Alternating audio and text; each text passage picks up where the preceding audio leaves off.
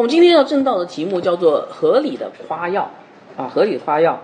正道的经文是在哥林多后书十一章一到十一节。我们先做个简短祷告。天父，我们把以下的时间恭敬仰望交托在你的手中，祈求你圣灵能够呃掌管我们，掌管我们的呃讲道人的口和我们听到人的耳啊，以及我们的心，让我们所思所想所言所行都能够蒙你的悦纳。让你的话语能够临到我们，以致我们生命改变，荣耀基督。祷告奉主耶稣基督的名，阿门。主耶稣曾经讲过一个呃比喻，叫做呃法利赛人跟税吏的祷告啊，就是这个比喻讲的，我大概给大家复习一下啊。这个比喻讲的就是两个人上殿去祷告，对吧？一个是啥什么人？法利赛人，另外一个是呃税吏。那法利赛人呢，站在那里，他的祷告是怎么样的呢？他自言自语的祷告说：“神啊，我感谢你。”而我不像别人啊勒索不义奸淫，我也不像这个税吏啊。他在祷告的时候，他还瞄了一眼那个税吏哈，他他还看了一下那个祷告还不专心。他不像不我不像那个税吏啊，我我一一天我一个礼拜进食两次，凡我所得的都捐上十分之一啊。所以我问大家，这个法利赛人是不是一个好信徒啊？是不是啊？OK 好，轮到税吏祷告了哈。那个税吏远远的站着。连举目望天都不敢，只是捶着胸说：“啊，神啊，开恩可怜我这个罪人吧。”那税吏为什么这么祷告呢？可想而知，这个税吏大概上个星期他又收了一笔不应该收的税，所以他又犯罪了。所以他来到圣殿以后，他就祷告不出像法利赛人这个样子啊，所以他非常的谦卑。那么这个比喻，主耶稣说的时候，到底让我们看见什么呢？其实主耶稣要让我们看见，就是其实这个法利赛人虽然他行为上很完全。但是他，他是个骄傲的人，他是个什么自夸人？大家同意吗？那个税吏虽然行为上很不完全，但是他是个谦卑的人，他是个什么不自夸的人？大家同意吗？所以一个是自夸的，一个是不自夸的。请问耶稣喜欢哪一个？哎，耶稣讲这个比喻，主要是讲就是我们应该像税吏一样谦卑的来到他面前，做一个不自夸的人哈。所以主耶稣最后的总结说：“我告诉你们，这个人就是税吏。”回家的时候，比那个人法利赛人更倒算为义，义就是好，对吧？因为凡自高的必将为卑，凡自卑的必升为高。所以这个故事告诉我们什么？就是自夸不是一件好事，对吧？呃，如果你们去读那个保罗书信哈，在提摩太呃后书第三章，呃，提摩太那个保罗讲到那个末世的人性啊，讲了大概十几项、二十几项，我不记得了。但是其中有一点。就是自夸，所以末世的人性是自夸的哈。你们大概有去应聘过对吧？应聘的时候要自夸一下，对吧？我有什么学历啊？我有什么才干啊？我在某个大公司里面做过什么，对不对？啊，所以就是这个这个是末世的人性哈。好，所以我们今天要正道的题目叫什么呢？叫做合理的夸耀。哎，你说既然自夸不好，难道还有合理的夸耀吗？哎，我告诉大家有的哈，你们记得上一次我们讲到啊，不过你们可能上一次没听。上一次我们讲到讲什么哈？上一次的讲到其实讲的是基督徒的准神和疆界，什么意思呢？就是保罗在面对这些哥林多人的时候，他有一个准神和疆界，以至于他可以夸耀哈。这个准神是什么？就耶稣基督的生命，就是保罗的准神。保罗做所有的事情都是因为出自于耶稣基督的生命。保罗的疆界是什么呢？就是耶稣基督在他身上做的那些事情，就是他的讲解。凡是神做的，他也做；神不做的，他不做。所以他所做的事情都是耶稣基督所做的。他夸耀这个。所以保罗的生命是准神，然后呢，因着这个准神呢，哎，一下子量出去，量出一个疆界来，就是耶稣基督所做的事。耶稣基督生命做的耶稣基督的事情，在保罗身上就是保罗准神和疆界哈。所以我们可以看到，保罗在上一段经文哈，如果你们去看的话。他有一句很重要的话，叫做“指着主夸口”，是不是？有没有看到？所以我上次我就跟大家分享了，就什么叫做指着主夸口。保罗夸耀的，但是他夸谁呢？他不自夸，他夸主，他夸主在他身上的生命和身上所做的事。大家明白了吗？所以基督徒可不可以夸耀呢？嗯，可以，但是是指着主夸口。那今天我们讲的就是合理的夸耀，其实就是指着主夸口这件事。那你说我上次不是讲完了吗？是，但是这段经文呢，让我们看到保罗指着主夸口，他有三个例子，他讲了三个例子，然后这个三个例子让我们更明白什么叫指着主夸口。因为有的有有有人问我说什么叫指着主夸口啊？啊，我讲不出来，圣经讲出来了。所以所以今天我们要讲的就是保罗这个三个例子哈，指着主夸口的三个例子，以至于呃我们可以明白什么叫做主的呃那个指着主夸口哈。所以今天这个分享这段经文呢，保罗要举出三个合理夸耀的例子，这三个例子而且都是发生在他身上的。以至于让哥林多人明白他跟假使徒之间的区别，明白吧？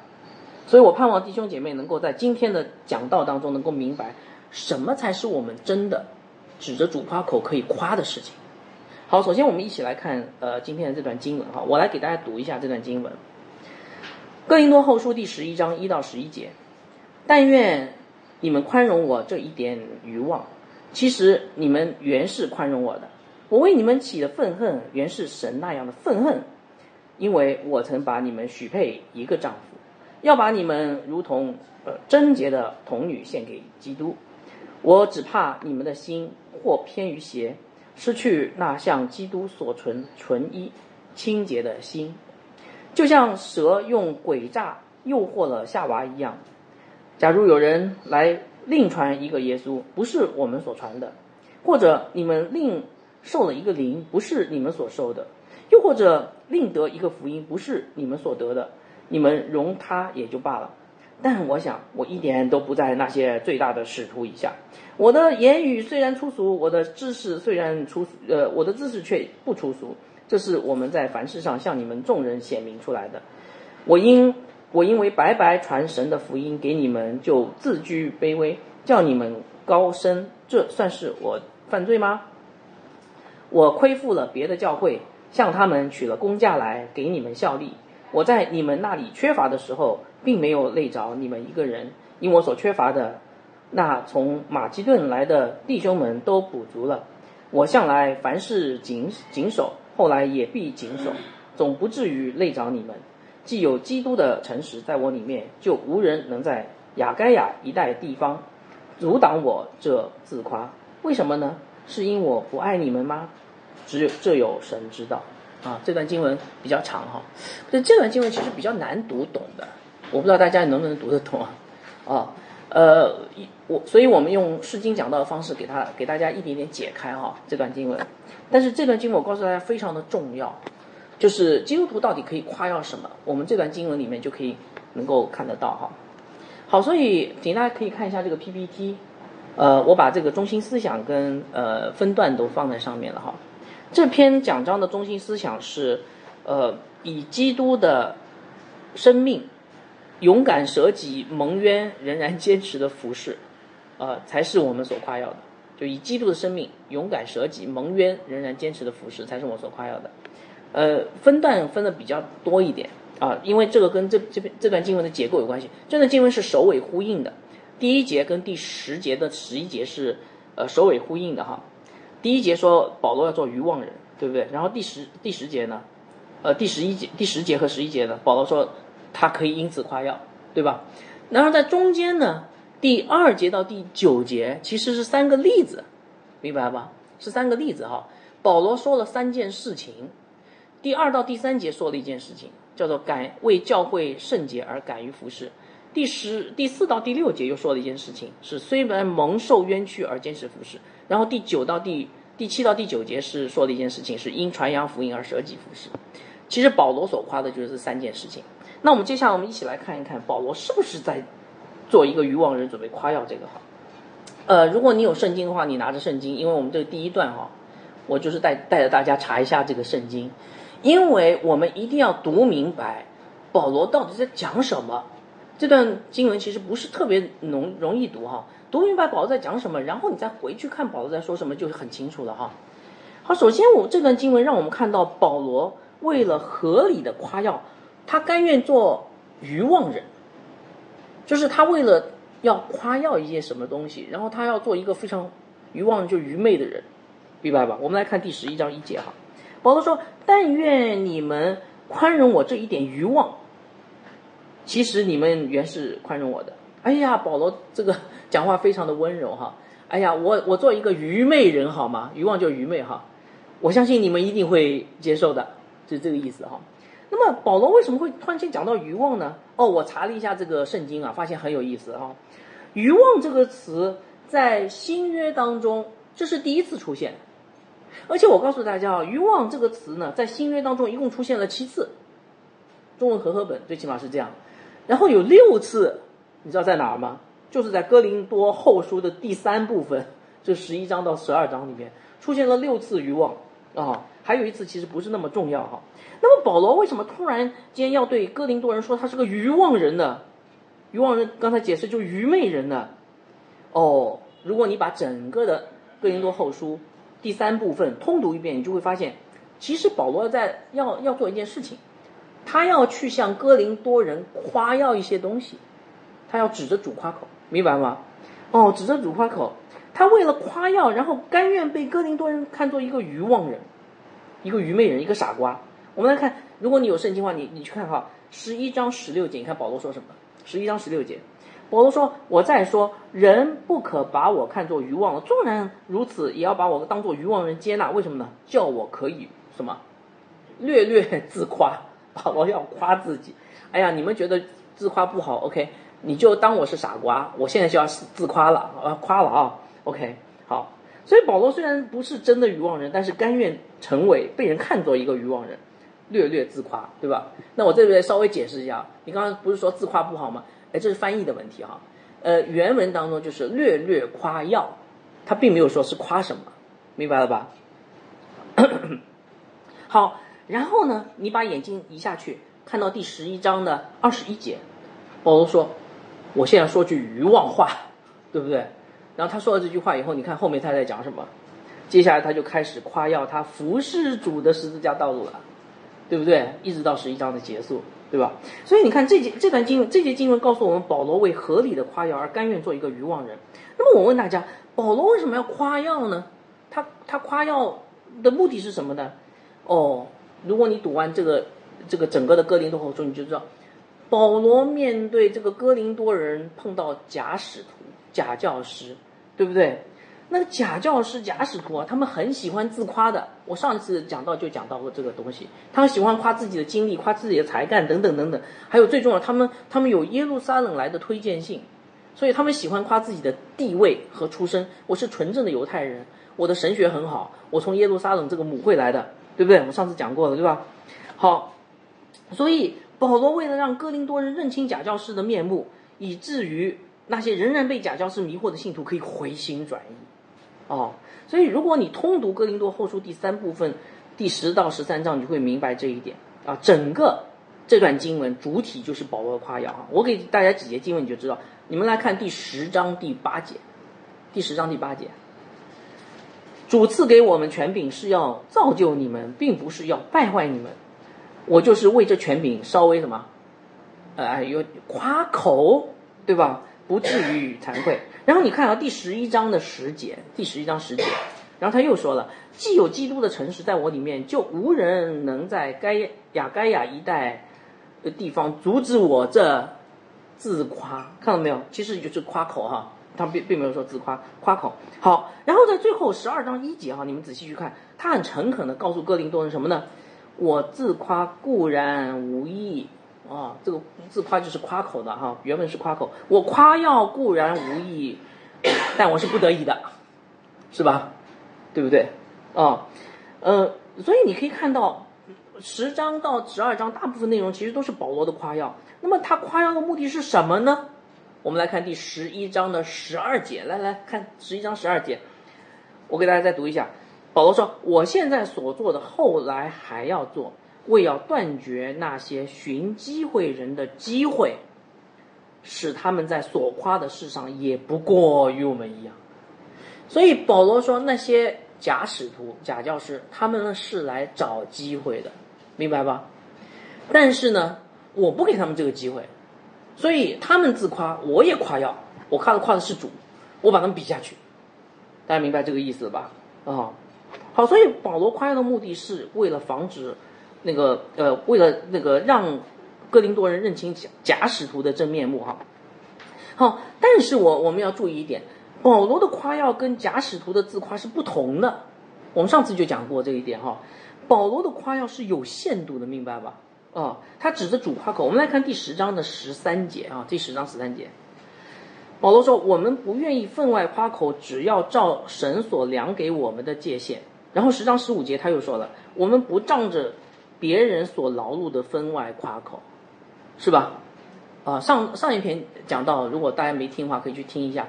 上一篇讲到讲到就是保罗是他的夸耀是有限度的，即使他指着主夸口，他也不会夸别人所建立的教会，然后他参与在别人的建立的教会当中，他可以去夸耀，他不这样不做这样的事情，这个叫分外的夸口哈。第十二章九节更清楚了，保罗说：“所以十二章九节哈，所以我更喜欢夸自己的软弱。”好叫基督的能力复辟我，这什么意思？保罗其实说我没有自夸，我夸的是主啦。如果你一定要让我夸的话，我夸我软弱，然后我夸主好，我夸我不好，对不对？好，所以这个一节经文告诉我们什么？我这样给大家理出来这个概念，这一段经文告诉我们什么？告诉我们很重要的一个道理，就是保罗为了合理的夸耀，其实这个是一个方法，把假使徒的自夸给他比下去。让哥林多人不再受他们迷惑，为了这个合理的夸耀，他甘愿做什么？做一个被人看作是一个愚昧的傻瓜，一个愚妄人，明白了吗？其实我我想哈，保罗用这个愚妄这个词哈，这样说其实他有他的道理的。为什么哈？一方面他把对方比下去，但另外一方面他说我是愚妄人，我是愚妄人，其实就是告诉弟兄姐妹说，自夸是不好的。我虽然要自要夸耀主耶稣，但是也很小心，因为夸过头了就是自夸，自夸就是一个愚昧人嘛，明白了吧？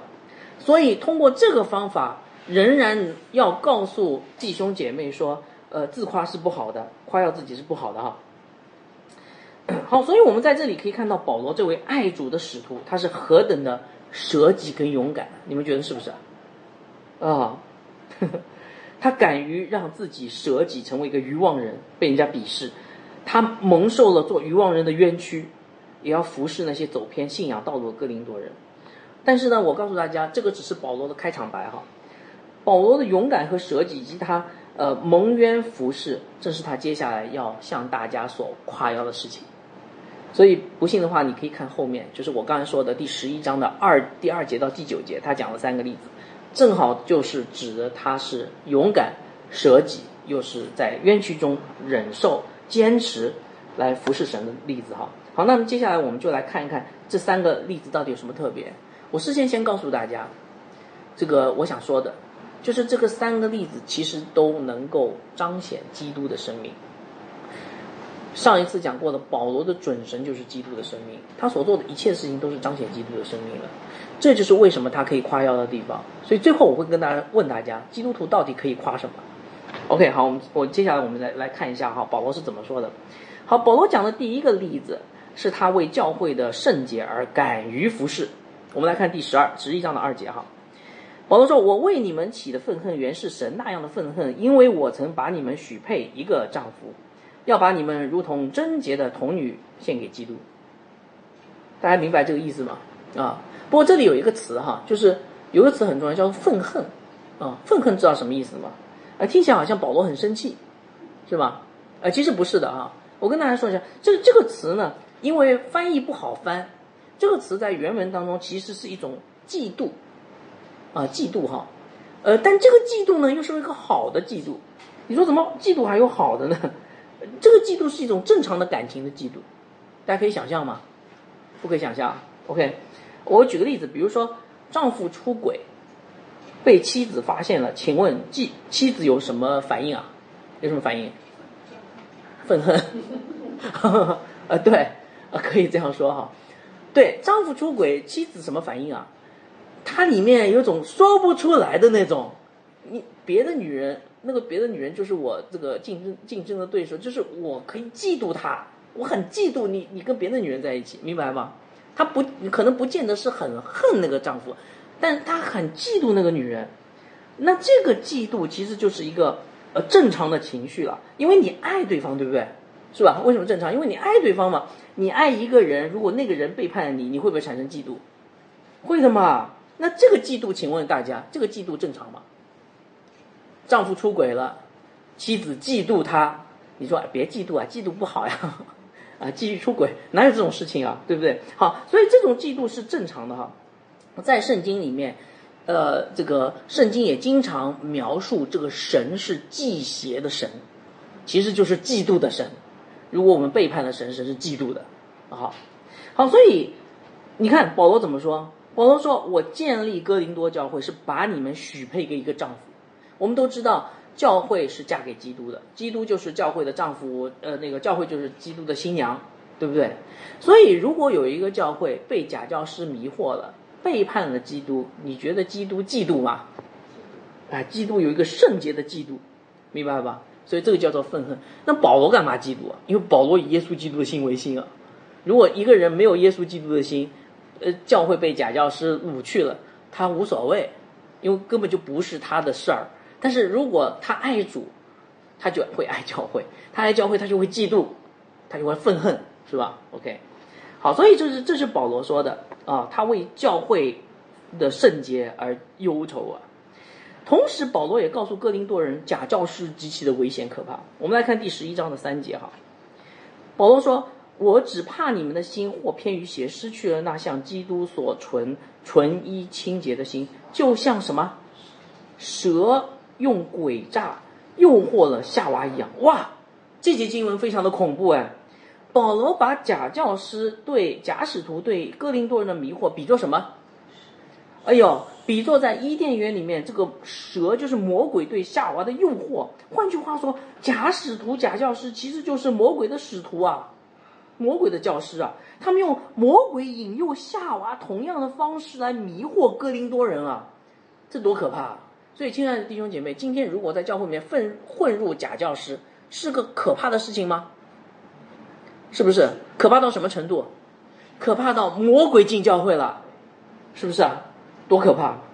哦，我们这样就理解为什么保罗。写哥林多后书时候那样的慷慨激激昂，因为圣经学者哈，我跟大家说，圣经学者在研究保罗书信的时候，听尤其是哥林多后书时候，说保罗用词啊激激昂到一个程度，用词这个造句都不完整，因为他太慷慨激激昂了，用词造句都不完整哈。因为保罗发现哇，这个弟兄姐妹误入歧途，呃，要要进入魔鬼的手下，他要把他们救出来啊，对不对啊？所以今天如果教会的讲台被不属神的人霸占，这是一件很恐怖的事情。也许台下的听众会觉得说啊，这是个新道理啊，很新颖，听听也没关系啊。但是你不知道是你正在落入魔鬼的圈套，走向地狱，是吧？所以教会的讲台不是什么人都可以上的，只有真正被神呼召服侍神的忠心的仆人，才可以走上那个教会的圣洁的讲台。在弟兄姐妹当中传讲真道，我平时有跟大家说，圣职服饰是不一样的，对吧？平信徒服饰，圣职服饰，但是平信徒的服饰不可以带着教会的权柄，因为那是给圣职的服饰，很重要的哈。好，那么这段经文告诉我们什么呢？前面讲了，告诉我们假教师很危险，OK，没错，还告诉我们保罗愤恨嫉妒，对不对？到底告诉我们什么？哇，我告诉大家哈，其实你们没看明白。请问，呃，现在哥林多教会走偏了，在魔鬼的轨迹下面，保罗在做什么？保罗在干嘛？保保哎，保罗在给他们写信，对不对？保罗在给他们写信干什么？啊，请大家专心听讲。保罗在给他们写信干什么？保罗在服侍他们，是不是？我告诉大家哈，你们有没有看出来？当教会走偏了，保罗没有袖手旁观，而是勇敢的服侍他们。对不对？那你回过来想一想哈，你仔细想一想，那时候的保罗是不是已经建立哥林多教会，已经建好了？然后他去了另外一个合场以弗所，对不对？如果你知道哥林多那个后那个后书在哪里写，你就知道哥林多后书是在马其顿写的。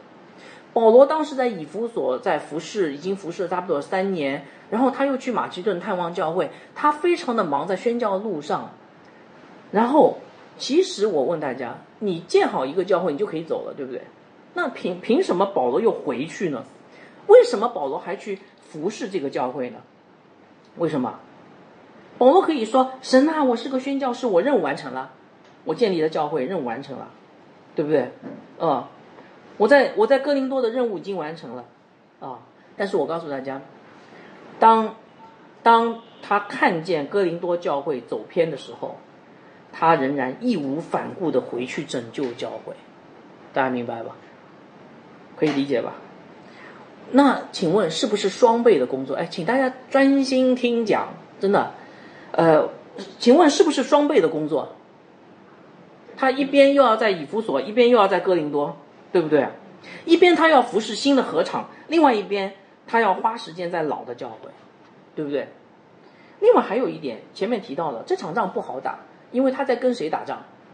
在跟魔鬼，在跟假教师、魔鬼的使徒在打仗。他们使用的是魔鬼的伎俩啊，稍不留神就会身败名裂，甚至会影响他的新合场的施工，对不对？呃，保罗在以弗所，然后那个有传有传言到以弗所说保罗在哥林多啊做了什么什么糟糕的事情，对不对？所以保罗为了服侍哥林多人，就必须付出沉重的代价，既劳累又危险，何苦呢？是不是啊？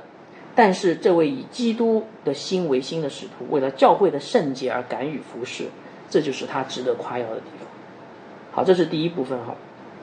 所以其实我们在我们在保罗身上，我不知道大家有没有看到主耶稣的身影，因为我们的主也是一位为了教会的圣洁而敢于服侍的主，对吗？你看哈，保罗所做的事情跟主耶稣做的事情其实差不多。当主耶稣踏入圣殿的那一刻，你们记得主耶稣曾经做过一件事情，叫洁净圣殿，对不对？当主耶稣踏入圣殿那一刻，圣殿里卖牛羊鸽子和兑换银钱的嘈杂声，让他非常的痛苦。圣殿本来是一个一个安静祷告的地方，一个神圣的，就是神与人相交的地方，却被当时的宗教领袖变成一个买卖的市场，对不对？这就为什么主耶稣。呃，要洁净圣殿，所以，嗯，呃，圣经描述说，呃，基督的内心，呃，产生了圣洁的嫉妒。诗篇六十九篇说，他为圣殿心里焦急，如同火烧。于是干了什么？耶稣干了在当时法利赛人认为是出格的事，他推翻了所有兑换银钱的桌子，然后又拿着鞭子，拿着绳子当鞭子，把牛羊鸽子全部赶出圣殿，对吧？但是我告诉大家。主耶稣洁净圣殿只是一个预表，预表他要洁净这个真正的圣殿。他的一生就在洁净圣殿。你们仔细想哈，呃，真正圣殿在哪里？知道吗？啊，那个诗篇里面有讲到，呃，神创造天地，天就是神的什么座位，地就是神的什么脚凳。真正的圣殿其实就是神所创造这个荣美的天地啊！我以前听过一个神学家是这样说的：神仙创造了天上的圣殿至圣所，然后他又按照天上的至圣所的样子复刻了一个到地上来，明白吧？然后呢，这个地上的这个东西是他复刻的，所以天是他的座位，地是他的脚凳，整个一切都是神的圣殿啊！但是这个圣殿是不是充满了卖牛羊鸽子的声音？对吧？非常的嘈杂，非常的污秽。魔鬼撒旦在这里最进入了这个世界，以至于这个世界被魔鬼所霸占，这个圣殿被魔鬼所霸占了。世上一切的悖逆之子，最后后面都有一个黑暗的掌权者。所以你看，我们的主做了什么？他非常勇敢的站起来，道成肉身，然后进入这个黑暗的世界和魔鬼单挑。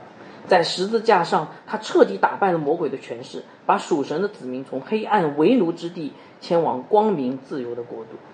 所以你看，保罗敢于为教会的圣洁服侍，他这样的勇敢是因为什么？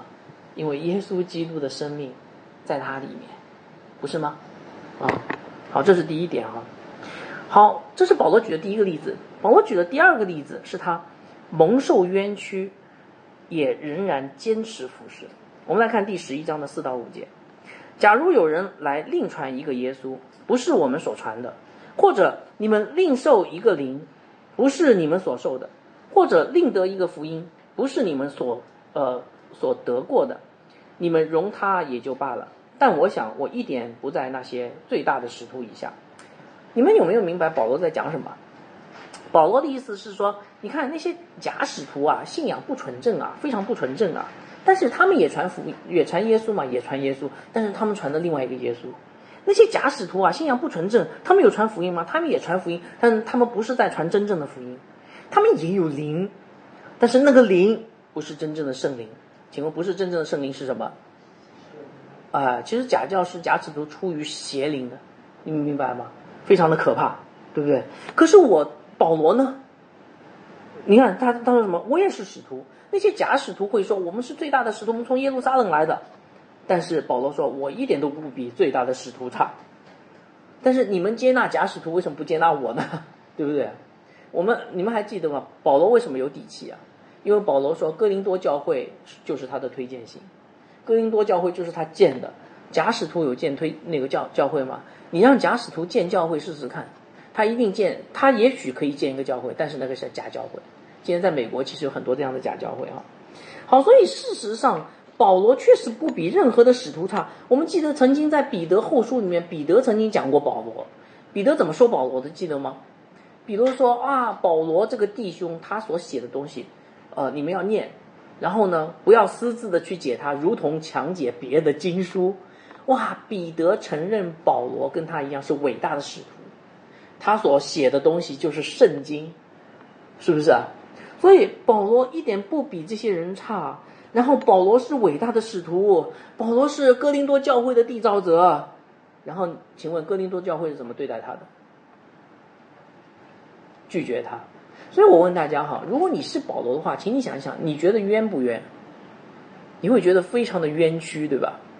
我是使徒，我知道神是让我做使徒，我是建立教会的人，可是我跑回来发现这个教会已经不认我了。你说这个保罗是不是很冤屈哈？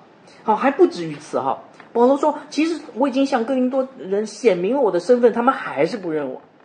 保罗，我们来看第十一章的六节。保罗说：“我的言语虽然粗俗，我的知识却不粗俗。啊，这是我在凡事上向你们众人显明的。圣经学者在研究保罗书信的时候，发现都发出赞叹说：‘哇，保罗书信真的写的太优美了，一点都不粗俗。’我记得以前我听那个唐崇荣牧师讲的，哇，保罗太伟大了，我还不知道他伟大在哪里。我后来自己读了神学，我才知道，保罗的书信哇，真的是一点都不粗俗啊，哦。”保罗是一个有学问的人，明白吗？啊，那么为什么保罗说他的言语粗俗呢？其实不是他的言语粗俗，而是他刻意不去使用当时流行的希腊人的这些词语、那些词藻。我们知道希腊人有一种修辞学，对不对？但是保罗不要不要用，为什么保罗不要用这个修辞学？因为这些修辞学会遮盖住十字架的光芒。如果我们非常的喜欢这些用这种修辞。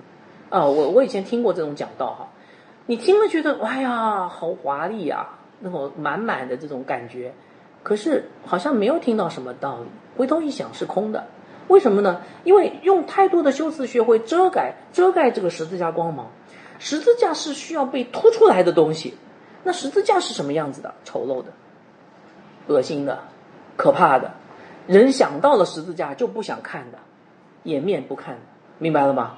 这就是十字架呀！你用非常美好的东西去包装那个东西干什么？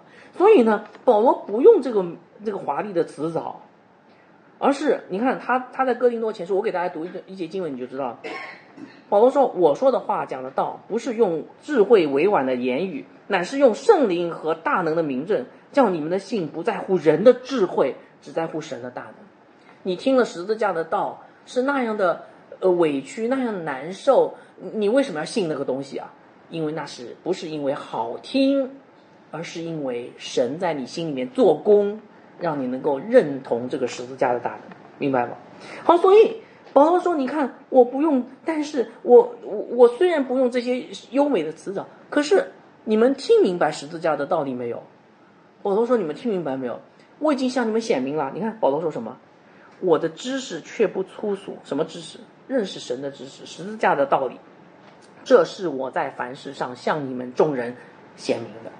所以保罗已经向哥林多人说：“我已经向你们显明了真理，我又是教会的缔造者，我又是伟大的使徒，然而你们却不拒绝我。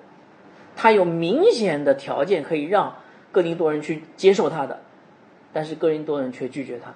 我问大家问题，所以请问，我主要想讲这一点哈，请问保罗冤吗？好冤啊，我觉得太冤了。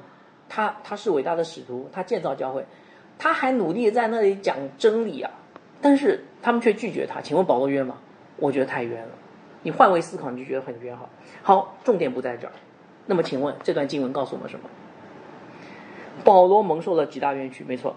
可是我问大家一个问题：这位伟大的使徒被信徒拒绝，这位教会的缔造者被他自己建立的教会拒绝，这位传讲真道的忠心的传道人，他的。竟然为他的传道的方式被人拒绝，OK，这么大的拒绝，没错，这段经文就在讲这儿。请问保罗在保罗现在在干什么？他在写信给那些使他蒙受极大冤屈的人。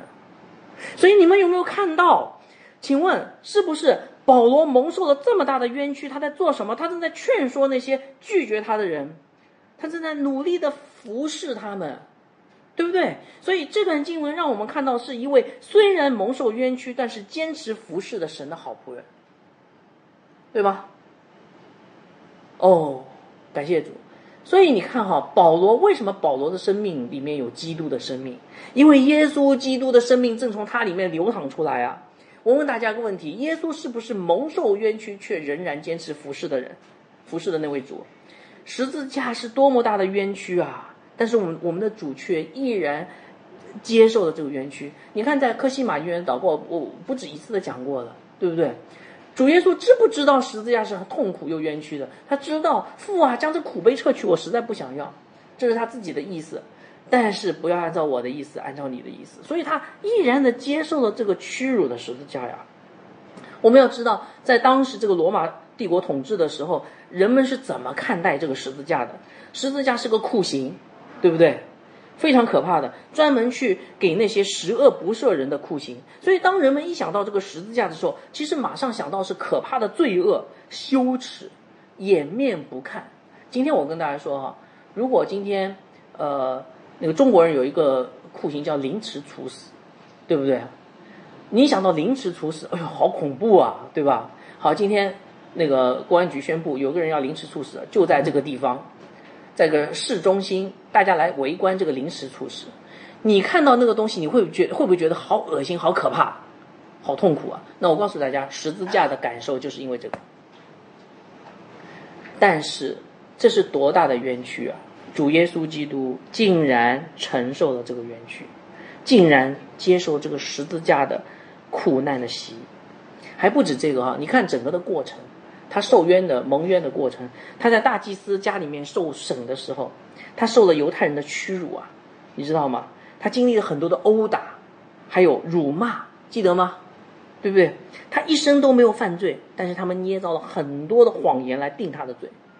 还不光是犹太人，在比拉多手下也是一样，在外邦人手下，他受外邦人的屈辱，然后他们把满是刺的那个荆棘冠冕戴在他头上，是吗？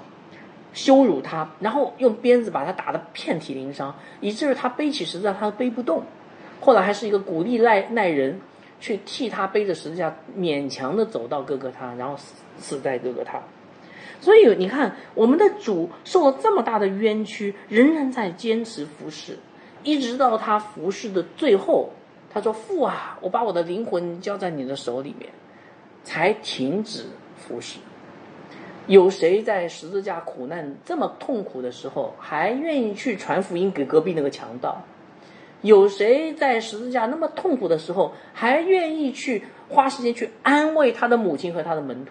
母亲看你的儿子，儿子看你看你的母亲，对不对？有谁在那么痛苦的时候，还能想起旧约圣经？我的神啊，我的神啊，为什么离弃我？对不对？有些在那么痛苦的时候。竟然还不埋怨神，还说神啊成了，什么成了？感谢你啊，天父救恩成了。所以你看，耶稣基督在蒙受了极大冤屈的时候，这个过程当中，他一生都是这样，但是他坚持到底，走到人生的最后一刻。所以保罗这样服侍教会不是刻意的，因为他有耶稣基督的生命流淌在他里面。好，这是他的第二个例子哈。我们来看第三个例子，特别感动。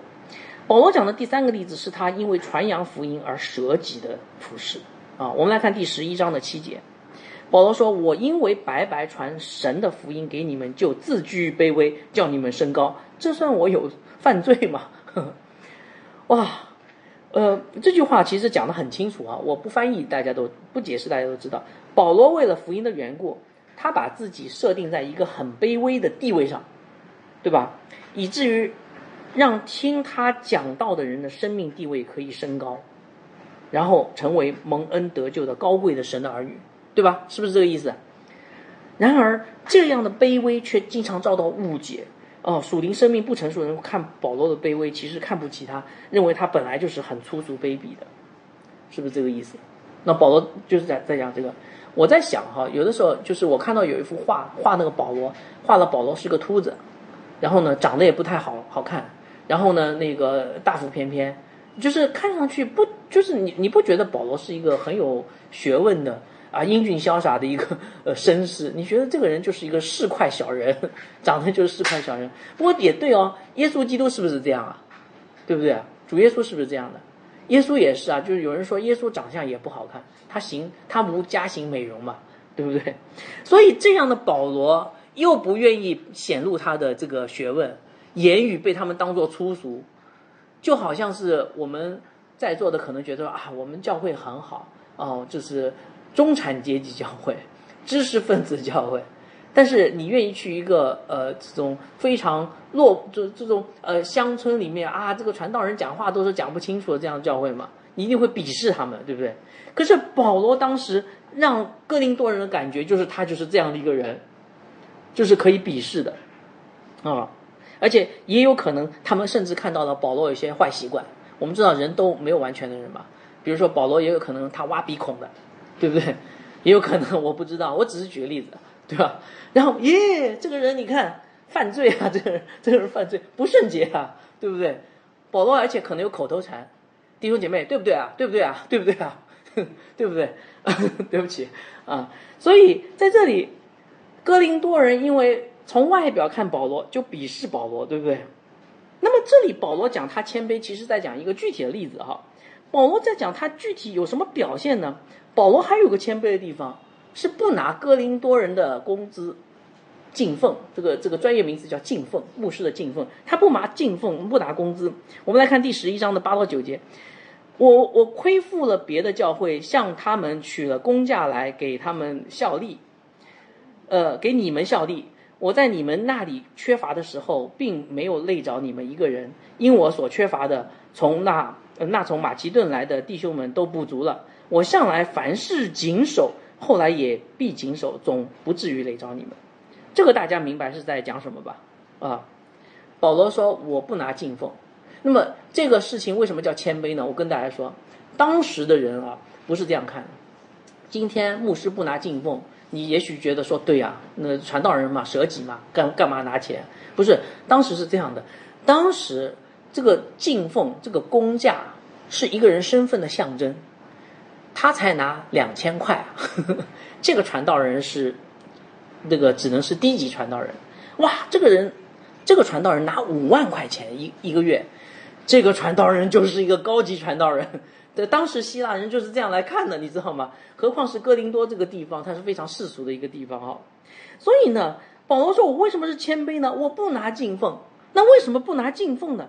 因为保罗很体恤哥林多教会。哥林多教会，保罗亲自建造哥林多教会。然后，呃，因为他知道刚刚建立的教会，大多数信徒呢，对这个敬奉这件事情，甚至是十一奉献这件事情很不习惯。”我自己就是，我去了教会，说教会要交钱吗？我马上就马上就想到一个事情，就会不会是骗钱的，对不对啊？所以初信徒很多人都是这样想的。哎呀，这个地方是真的吗？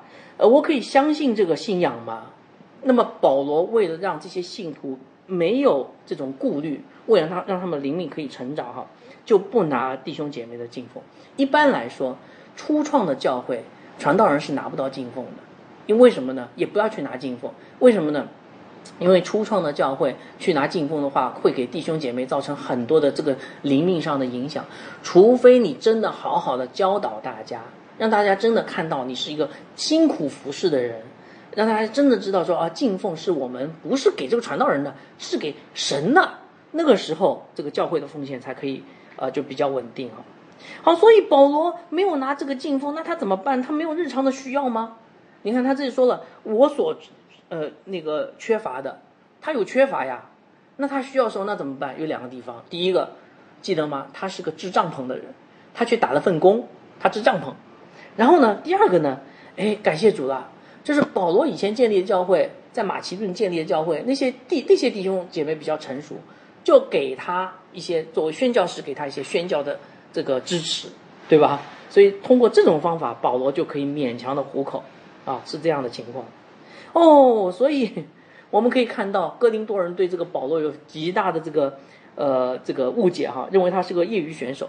但是保罗就算这样，他也不拿弟兄姐妹的钱，为了传福音的缘故，我白白的传福音。白白传神的福音给你们，明白了吧？啊，好，所以我我们在这个段经文看到什么？看到一个为传福音而舍白白舍己的一个人，明白吧？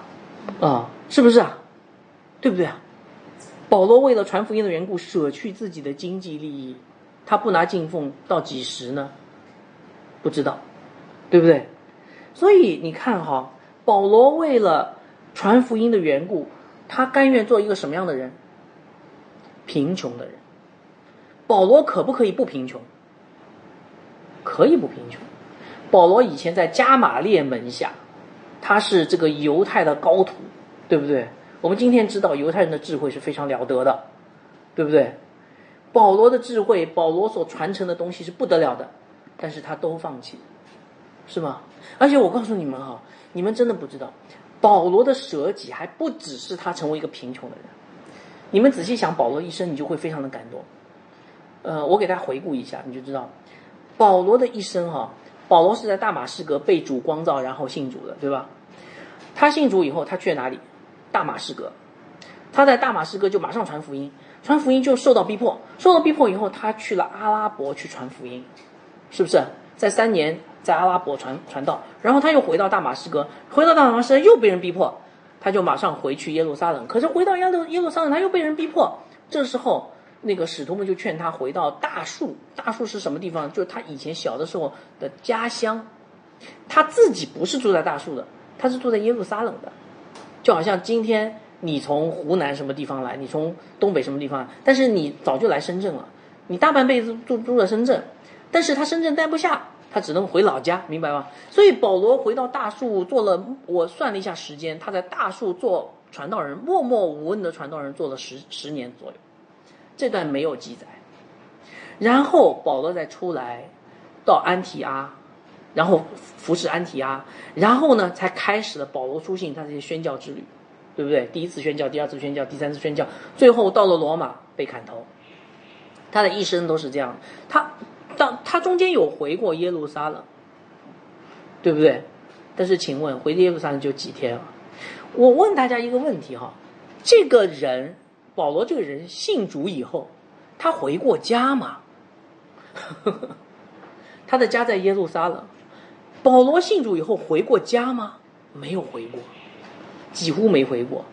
他最后一次去到耶路撒冷，马上被人逮起来，然后投到监狱里面。后来就去了罗马。他后来有回家吗？没有，他可能连家门都没进过。所以我告诉你们，保罗不只是为主过一成为一个清贫的人，他为主连家都没有要了，明白吧？那这才叫做舍己啊！保罗为传扬福音，他舍去一生。那为什么保罗要舍去这个样子舍去一生呢？因为他里面的耶稣基督的生命就是这样舍己的生命。你看。主耶稣基督是不是为了爱的缘故将生命倾倒？为了拯救我们的缘故，他尝尽了忧患和痛苦，对不对？他舍去了自己的利益。你你你想哈，他死的时候，他只有一件里衣，一件外衣，他所有的财产就是一件里衣，一件外衣，勉勉强强能够做一个正常的人，对不对？他舍去了自己的时间，他每一天都要在群众当中去讲道，从早讲到晚。有一次五饼二鱼的神迹，就是因为他讲的太晚了，呃，这个群众都没地方吃饭。他他除了群众跟群众讲道，他他没有自己的私人的空间，因为他总是跟门徒同吃同住，去栽培他们，对吧？而且他也不讲究，他到哪家就吃什么。最后他舍弃宝贵的生命。为我们的罪死在十字架上，连一个好死都没有。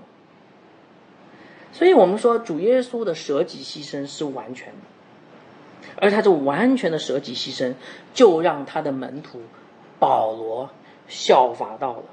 所以保罗知道，主耶稣曾经对门徒有这样的要求：要若有人要跟从我，就当舍己，背起他的十字架来跟从我，是吗？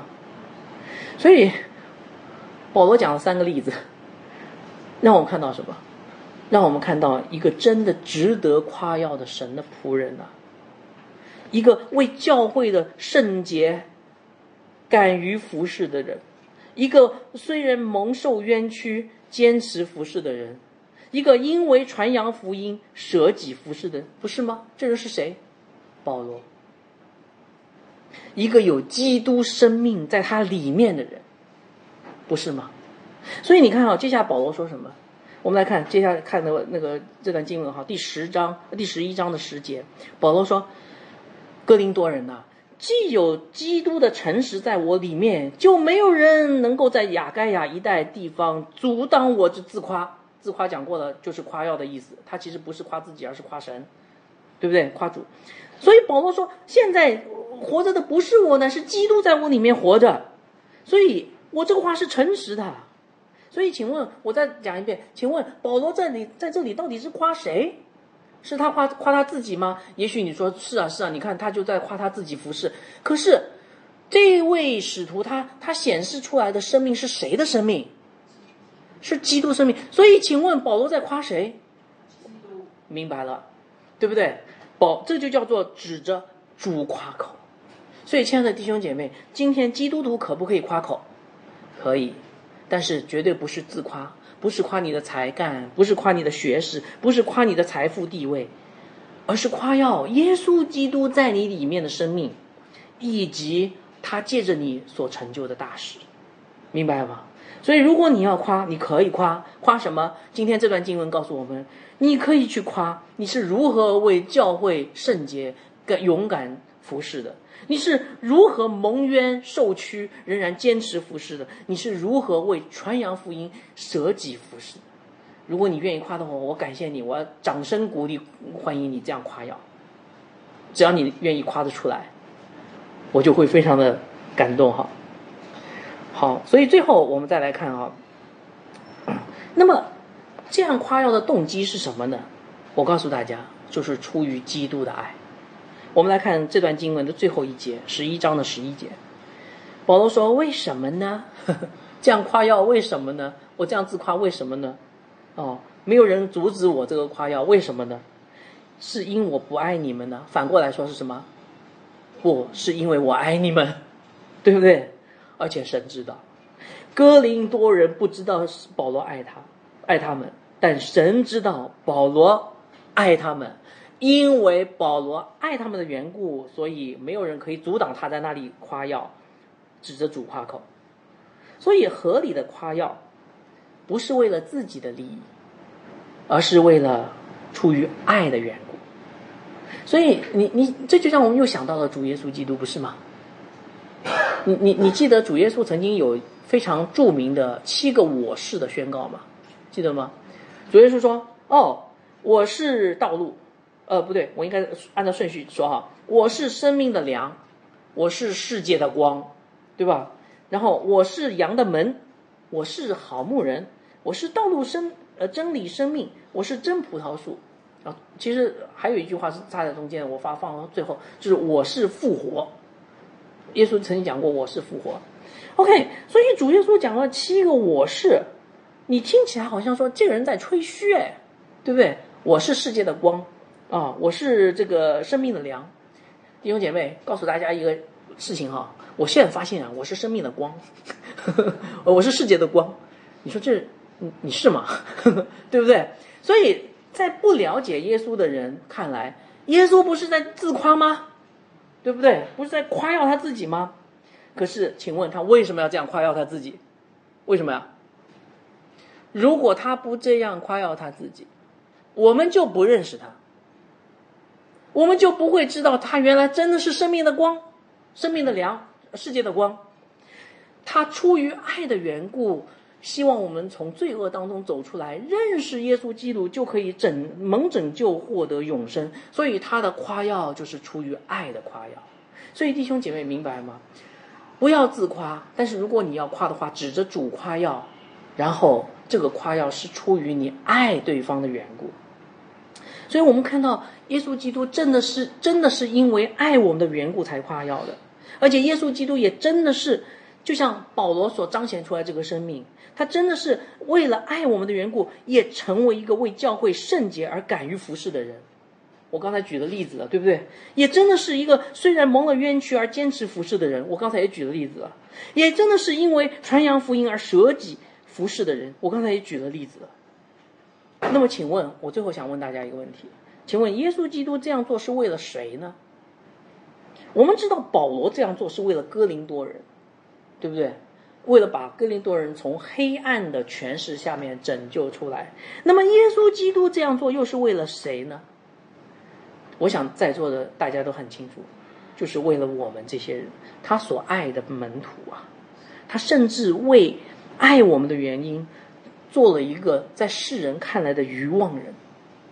他在世上经常被误解，有人说他是被鬼附的，他也被人鄙视啊，甚至被他自己的门徒鄙视。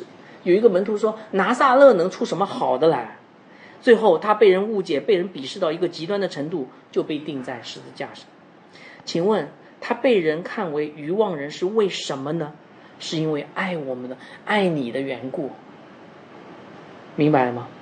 所以圣经告诉我们，基督的爱是何等长阔高深，这爱是过于人所能测度的。所以今天主耶稣借着这段经文呼召我们，因为爱的缘故，他呼召你去为教会的圣洁勇敢服侍；因为爱的缘故，他呼召你去因着传扬福音而舍己服侍。也因为爱的缘故，他他呼召我们在蒙冤受屈的时候，仍然能够坚持服侍，甚至被世人看为一个愚妄人，也在所不惜，也是值得的。